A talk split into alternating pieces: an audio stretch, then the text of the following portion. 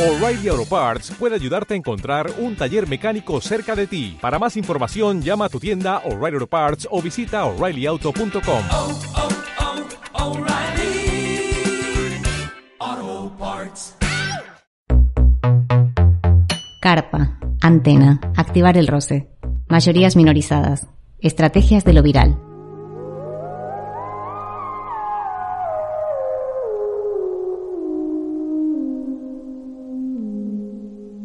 Artivismo contemporáneo. Subvertir la institucionalidad. Virtualidad. Presencialidad. En patologías culturales. Carpa y antena. Carpa y antena.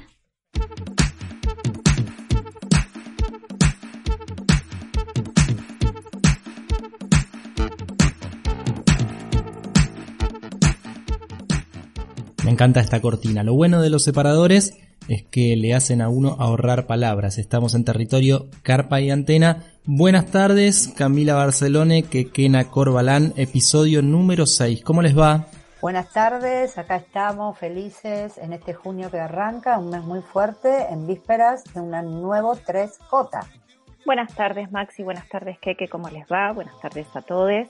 Bueno, eso, hoy vinimos a charlar un poquito del 3J, que es la semana que viene, el viernes próximo, y mm, en realidad esta columna comenzó con la idea de pensar en tomar la calle. Eh, Carpa y Antena, bueno, es precisamente una columna sobre territorio y uno de los territorios que sufrimos durante la pandemia y que venía medio difícil en los años de, por lo menos en Ciudad, en los años del macrismo, bueno, en todo el país en realidad durante los años de, eh, del macrismo a nivel eh, nacional. Y entonces veníamos a pensar eso. En realidad esta idea surge de una conversación con una amiga de la casa, con Julia Laurent, que me estaba contando una experiencia que había tenido, fue durante la marcha del 8M, que me decía que las artes visuales eran un espacio muy interesante, pero que había algo de su práctica, ella hace serigrafía en las marchas, eh, que terminaba de cerrar en ese momento, cuando había eh, un contacto con la gente, donde había un intercambio. Entonces empezamos a pensar esto de tomar la calle y la importancia de tomar la calle, por lo tanto trajimos una diversidad de experiencias en las cuales eh, tomamos la calle para conversar de diferentes temáticas que son urgentes, eh, para hacer eh, esto, la vigilia, la previa de, del 3J. ¿Qué va a estar pasando el 3J? Bueno, el 3J es la marcha Ni Una Menos, comienza, se, se comenzó, digamos, en, en, perdón, en el 2015 y precisamente lo que se plantea tiene que ver con eh, ni una menos, con que dejemos de desaparecer, con que dejen de matarnos. Yo estuve mirando hoy eh, los observatorios y el observatorio de eh, Ahora sí que nos ven plantea que durante este año, durante el 2022, hubo alrededor, porque no todas las estadísticas están bien, de eh, un femicidio cada 27, un transfemicidio, perdón, cada 27 horas. Eh, el, más del 60% de esos hechos eh, ocurren dentro del ámbito doméstico. O sea que nos seguimos encontrando ante una, ante una problemática que, aunque ahora la estamos pudiendo verbalizar y la estamos pudiendo manifestar en las calles, sigue siendo una problemática urgente que hay que resolver antes de llegar a esta situación. Por lo tanto, tiene que ver con generar políticas que cuiden eh, y no tener estadísticas cuando ya los hechos no se pueden volver atrás.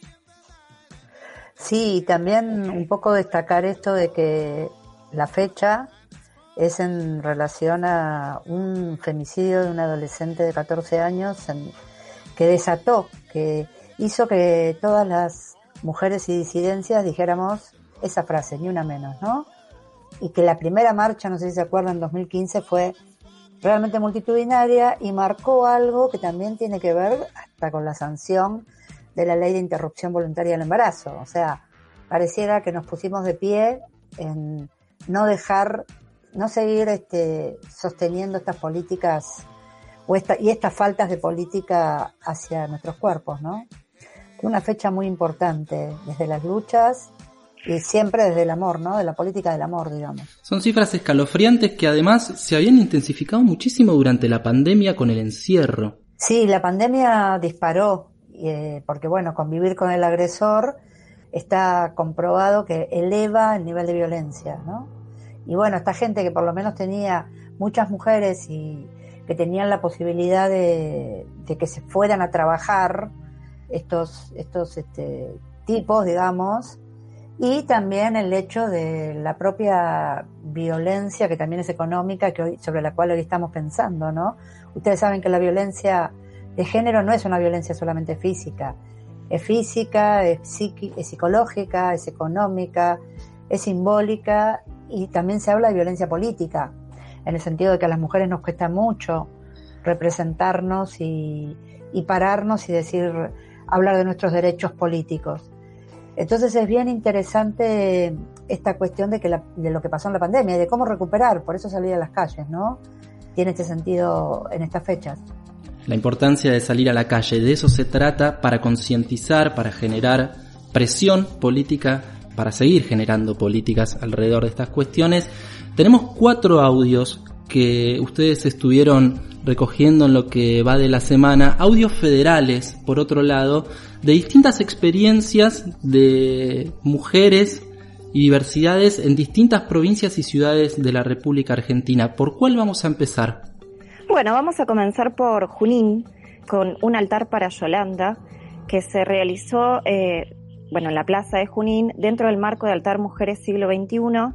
Es una obra que hicieron Susana Nasser, Andrea Ciavino y Silvina Torbizo, y que se emplazó en la plaza, precisamente, y que tuvo también, digamos, una parte de compartir experiencia, volantes, afiches, de eh, concientizar y contar la historia de Yolanda Ortiz, que fue la, bueno, ahora lo va a contar bien Susana, eh, pero fue la primer ministra de Desarrollo Ambiental, no sé si exactamente es, es el nombre, lo va a decir bien su en el audio, designada, nombrada por Perón en 1973 y la primera mujer en tener un puesto eh, como ese a nivel Latinoamérica.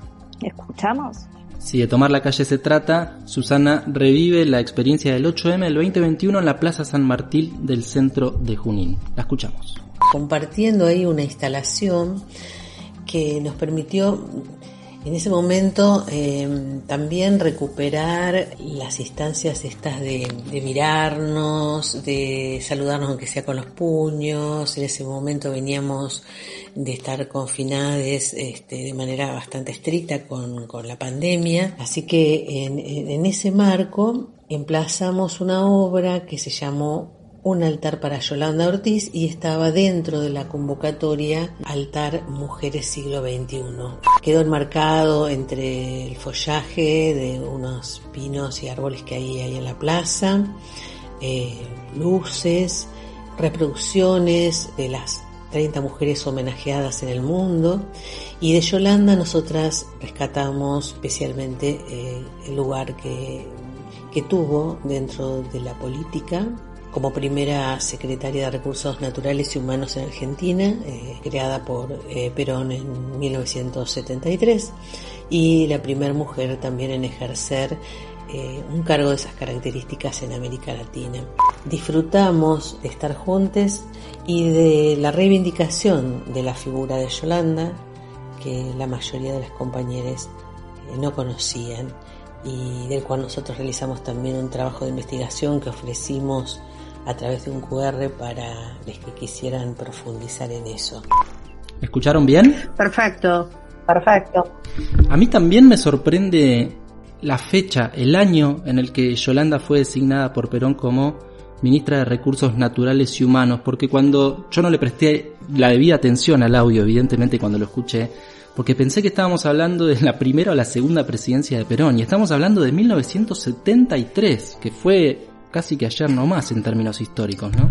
Sí, muy interesante. Y me parece que en esta, en esto que cuenta Susana hay dos cosas muy copadas para destacar. Por un lado, que Altar Siglo XXI es un proyecto de una compa, que es Silvia Barrios, que no está sola, no lo hace sola. Estas estas placas de cerámica con el QR, el retrato de la, de la, de la compañera y el QR, que lo ha llevado por todo el mundo y que, lo, y que es un colectivo inmenso. Y algo que dice Susana que me encanta, que es disfrutamos, ¿no? Porque por más que estemos recordando a nuestras muertas, eh, vale esa, esa frase del, de los feminismos que dice, si tu revolución no es bailando, no me interesa. Por más que estemos recordando y pensando en hechos muy dolorosos y en estado de duelo, eh, es desde el goce, es desde el baile que reclamamos y que pedimos justicia, ¿no? Sobre todo pedimos reforma de esta justicia patriarcal que nos tiene, que es cómplice de los asesinatos y de la violencia. Así que se disfrute, me gusta ese disfrute que, que Susana trae. Cami, ¿presentamos la siguiente? Bueno, dale, presentamos la siguiente. El siguiente audio que vamos a escuchar es Jessica Gallegos hablando en nombre del colectivo Viento Negro de Río Gallegos, del colectivo Viento Negro son Ana Copto, Jessica y Fernanda Bonil, y el proyecto que están desarrollando es una biblioteca transfeminista, que todavía no tiene una, un espacio físico, se está moviendo en formato virtual, pero bueno, tiene esta intención de eh, brindarnos materiales que no son de acceso tan público, que no están tan en el acceso, sobre todo de estudiantes. Bueno, escuchemos el audio y esta cuestión de ser estudiante es muy, muy interesante cómo la, cómo la piensan las chicas de Viento Negro. Avanti. Nosotros somos la colectiva de arte Viento Negro de Santa Cruz, Río Gallegos, conformada por Ana Copto, Fernanda Bonil y Jessica Gallegos. El proyecto que llevamos en marcha en este momento es la Biblioteca de Arte Transfeminista, la primera en la provincia de Santa Cruz, eh, que nació con el propósito de ser un punto de encuentro entre los artistas, docentes y estudiantes desde una mirada reparadora. Creo que y creemos que era una cuestión de tomar la posta en la acción, como el cartel que dice de la enunciación a la acción, eso es lo importante. Siempre decimos que antes que docentes y artistas somos estudiantes y como estudiantes eternas sabemos de la necesidad de contar con una bibliografía ampliada en las aulas ya sea para nivel superior u otros niveles, la bibliografía con la que se cuenta es desde una mirada masculina, un Gombrich que no te nombra a una artista mujer en su libro. Entonces nos paramos de ese lado de la acera y pensamos en cubrir esa necesidad en una misión colectiva y federal.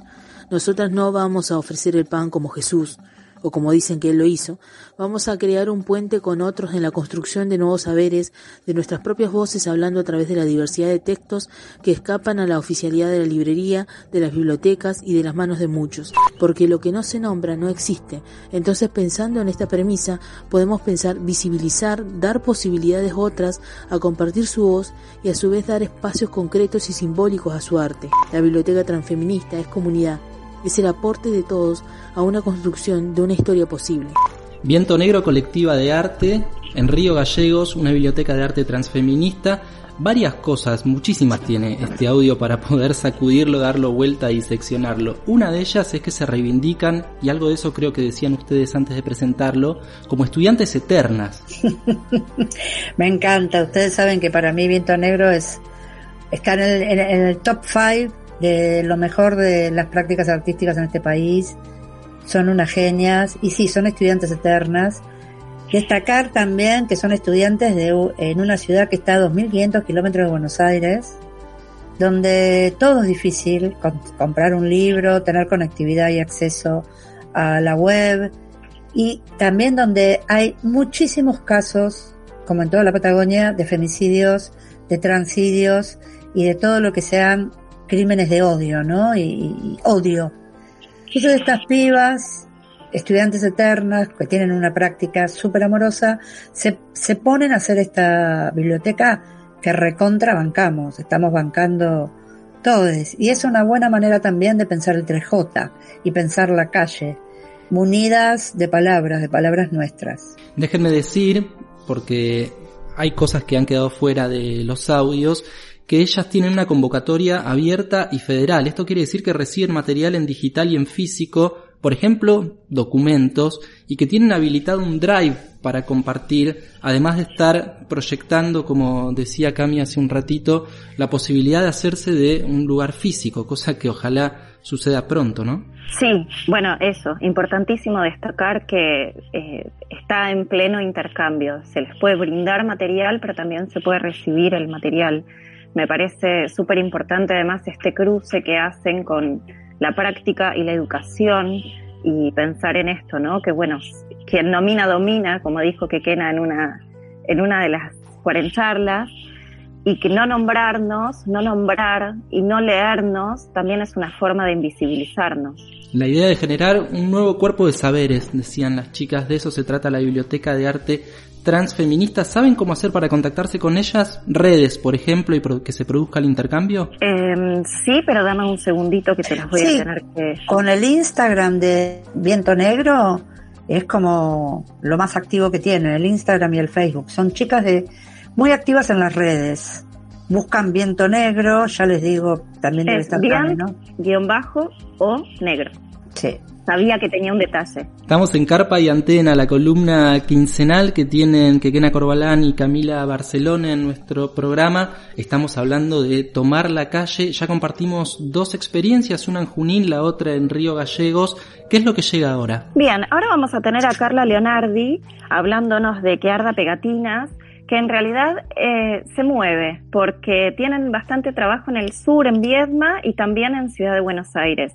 Yo tengo que reconocer que, que Arda conocí como fan antes que eh, antes de poder hablar con Carla, que la conocí hace muy poquito, porque me parece muy interesante el trabajo que hacen con las pegatinas. Y bueno, esto que va a contar también ella en el audio, eh, de cómo se desarrolla la acción en la calle. Pero me gusta más lo de escucharla y después comentamos, si no spoileo el, el audio. Not spoiler, adelante el audio. Intervenir el espacio público es una forma de expresión artística bien potente. El nivel de alcance del mensaje que estás dejando plasmado es enorme y también es muy poderoso estar trabajando en la calle. A nivel exposición de una como trabajadora del arte, poniendo el cuerpo, es casi una perfo. Estás ahí, a la vista de todos, enchastrada de engrudo, tratando de terminar rápido. Siempre hay una adrenalina extra que te manda a la calle. Puede ser muy hostil o puede ser una fiesta. Ya lo dijo Rodolfo Walsh, las paredes son la imprenta de los pueblos. El arte urbano interpela directamente al peatón, a tu vecino, al transeúnte. Está ahí, al alcance de todas las miradas. Me mueve trabajar con signas sociales, de reclamos populares y de lucha transfeminista. Es lo que me motiva a salir a pegar. Es hermoso poder acompañar en las manifestaciones de un modo activo. Vas dejando un rastro, vas llenando de mensajes que van a quedar cuando la marcha se disipe. En las marchas particularmente se da un intercambio y una participación súper dinámica. Todos te quieren ayudar. Una está ahí con un pie sosteniendo las hojas estirada al máximo para llegar bien alto, el tacho de engrudo y el pincel en la misma mano. Sos equilibrista. Y ahí se te acercan, te ayudan, te quieren sostener el tarrito, te alcanzan los papeles que siempre están a punto de volarse entre el tumulto y la marea. Siempre te devuelven lo mejor, la verdad. Te piden alguna imagen, alguna foto. El arte callejero requiere de una gran organización. En general salimos a pegar en grupo, ya que como te contaba es mucho despliegue y las superficies que abordamos suelen ser grandes y el tiempo en la calle es raro. A veces los ánimos están densos y tenés que terminar rápido, entonces la organización en ese momento sirve mucho. En Que Arda trabajamos con un banco de imágenes que pusimos a disposición, liberadas para la grupa y para otras agrupaciones con las que nos encontramos en la acción, en la calle. Nos intercambiamos material, nos comunicamos, compartimos, intercambiamos. Tenemos una suerte de tráfico gráfico entre todas, tenemos imágenes de todas y aprovechamos los viajes de cada une, de cada amigue para mandarnos originales. Esto ayuda al salir en diferentes zonas y poder llevar imágenes de todas a todos lados. Escuchábamos a Carla Leonardi, artista visual, gráfica, artista urbana, integra que arda pegatinas y entre muchísimas cosas que tiene también este audio para pensar, aparece algo que de lo que hablaba Duen, pero de manera un poco oblicua, cuando hablábamos con Duen Sachi la semana pasada o hace dos semanas, hablaba del olfato, de lo sonoro, y acá aparece el tacto, lo que está al tacto, ¿no? El enchastrarse las manos con el engrudo, el estar pegando, que se acerque la gente, que se toquen, eso que es bien del tomar la calle, ¿no? Sí, y hay algo que va con esto que dice también Carla, que es la organización. ¿No? Hay organizadas para estar en la calle y para poder aprovechar al mango la experiencia y sabiendo que entra siempre el imprevisto. Las acciones que hace Carla y toda la grupa son increíbles porque arman un collage, un collage de deseos que se va armando. Es una acción creativa. Van pegando pegatinas o con engrudo distintas y es un poco que no, la, no llevan el diseño armado de ese mural que arman. Se va armando con los bombos que pasan, con las compañeras que gritan cosas, con la gente que viene y te abraza cuando estás ahí. Entonces es como muy viva la experiencia y muy creativa, porque bueno, también lo político es sumamente poético, ¿no? Lo más político que podemos hacer es, es entrarle a lo poético para luchar. Así que qué lindo tenerlas a, tener a que arda, Cami, qué buena curaduría te mandaste. No, gracias, que, que la verdad, hermoso, disfruté un montón eh, hacer esta columna, porque veo eso como toda la mirada federal que pudimos eh, y hay un montón de recorridos para hacer, hay un montón de territorios.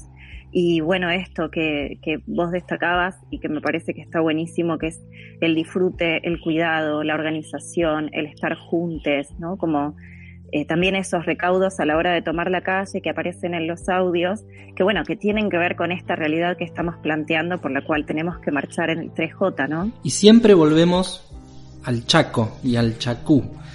Para ir cerrando esta columna volveremos nuevamente al Chaco. ¿Por qué?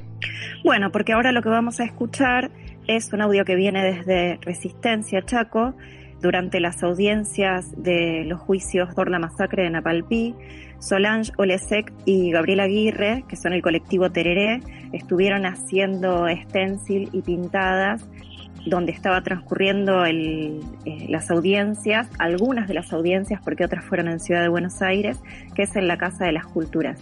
Este último tiempo estuve participando con una compañera artista, Albi Flash, en intervenciones sobre el juicio de Napalpí. La verdad que hasta el día de hoy estoy como muy eh, impactada, muy agradecida, sobre todo por la oportunidad de poder crear en espacios históricos eh, sumamente importantes, donde hay una mezcla de, emociones y sentimientos muy fuertes, el, estar en relación con, las personas, con sus luchas, con sus sentimientos, el que se acerquen a, socializar con nosotros los artistas eh, y que nos cuenten también de alguna manera todo lo que ellos están sintiendo en ese transcurso de todas las sesiones que fueron en juicio y poder nosotros desde nuestra labor como artistas representar, resignificar esas palabras, esas frases. Eh, fue realmente muy fuerte eh, y es algo que es tan efímero también, ¿no?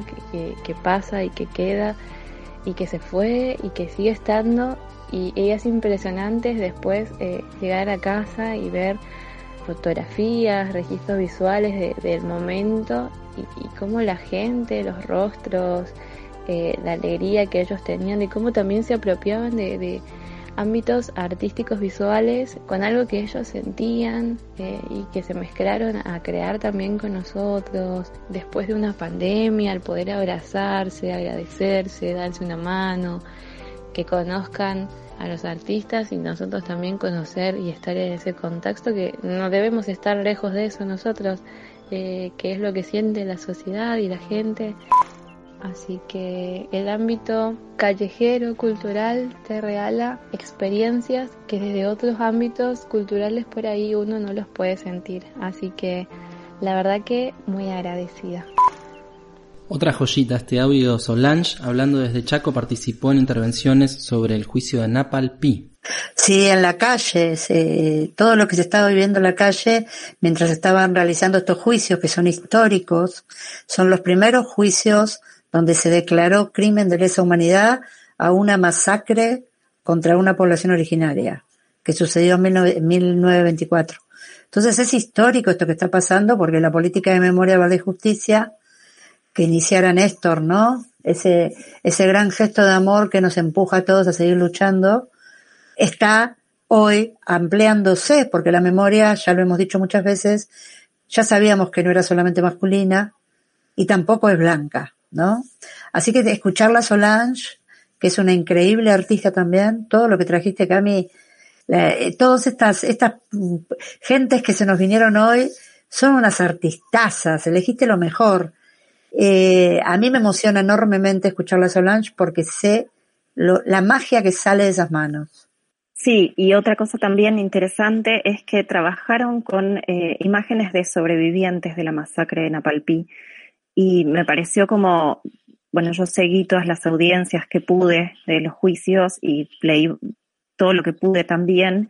Una de las cosas que pasó fue, bueno, esta invisibilización y, silencio, ¿no? Mucho silencio, tanto de las lenguas de los pueblos originarios como de narrar las propias historias. Me parece un acto reivindicatorio la utilización, eh, reproducir sus imágenes, digamos, como ese reivindicatorio de la invisibilización, volver a visibilizar. Ahora tenemos esas imágenes en nuestras caras, yo la tengo frente a, mi rostro cuando la estoy contando, me parece que esa es un, una acción muy importante que tiene, además del intercambio que tuvo con el público a la hora de estar haciendo el, el trabajo artístico, eh, poder hacer que esas imágenes permanezcan.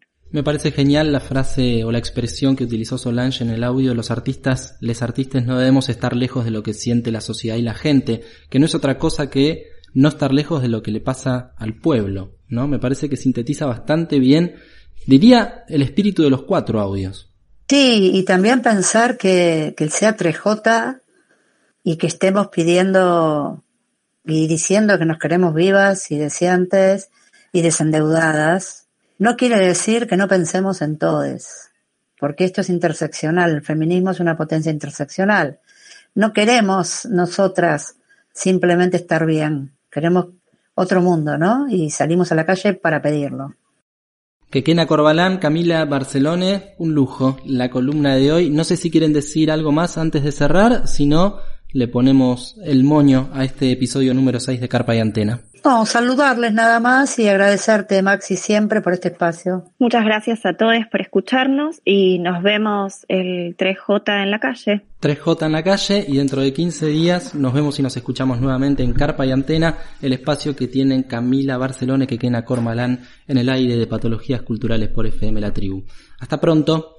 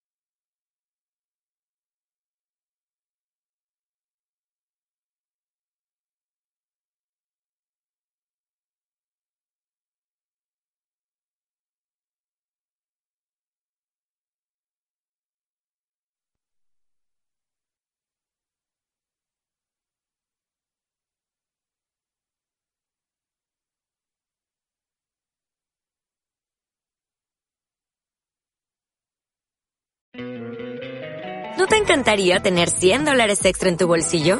Haz que un experto bilingüe de TurboTax declare tus impuestos para el 31 de marzo y obtén 100 dólares de vuelta al instante. Porque no importa cuáles hayan sido tus logros del año pasado, TurboTax hace que cuenten. Obtén 100 dólares de vuelta y tus impuestos con 100% de precisión. Solo con Intuit TurboTax. Debes declarar para el 31 de marzo. Crédito solo aplicable al costo de la presentación federal con TurboTax Full Service. Oferta sujeta a cambios o cancelación en cualquier momento.